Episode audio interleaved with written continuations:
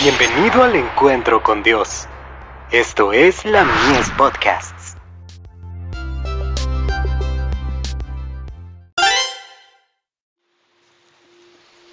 Recibiréis poder.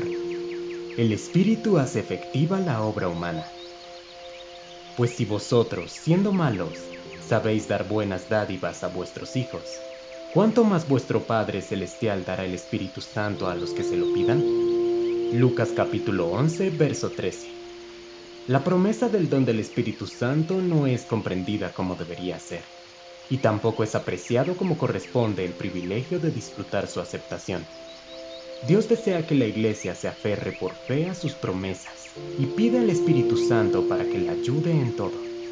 Él nos asegura que, si se lo pedimos, está más deseoso de darnos ese don que los padres de ofrecerle buenas dádivas a sus hijos siendo que cada uno puede recibir la unción celestial, no tenéis necesidad que nadie os enseñe.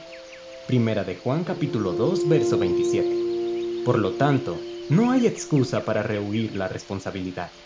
Ninguna tarea debería ser mal recibida. Ninguna obligación debería ser evadida. Cristo mismo es el poder renovador que, gracias al Espíritu Santo, actúa en y por intermedio de cada soldado de la cruz.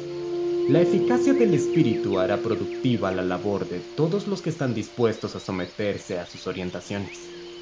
Dios está actuando en cada creyente que tiene la mente abierta para recibir las impresiones de su Santo Espíritu.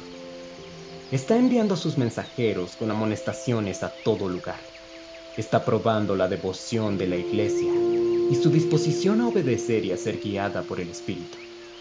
Debe incrementarse el conocimiento los mensajeros celestiales deberían verse moviendo en toda dirección para descubrir cualquier posibilidad de advertir a la gente acerca de los juicios venideros y darle a conocer las buenas nuevas de la salvación, que es en Cristo Jesús, Señor nuestro. Los principios de la justificación deben ser exaltados. El Espíritu de Dios se está moviendo en el corazón de la gente, y los que respondan a su influencia llegarán a ser luces para el mundo. En todo lugar se está viendo cómo los mensajeros avanzan en su tarea de comunicar a otros la luz que recibieron, del mismo modo como los discípulos lo hicieron después del derramamiento del Espíritu en el día del Pentecostés. En la medida que dejemos que la luz brille, recibiremos más y más poder del Espíritu. Entonces la tierra será iluminada con la gloria de Dios. Australasian Union Conference Record 1 de abril de 1898.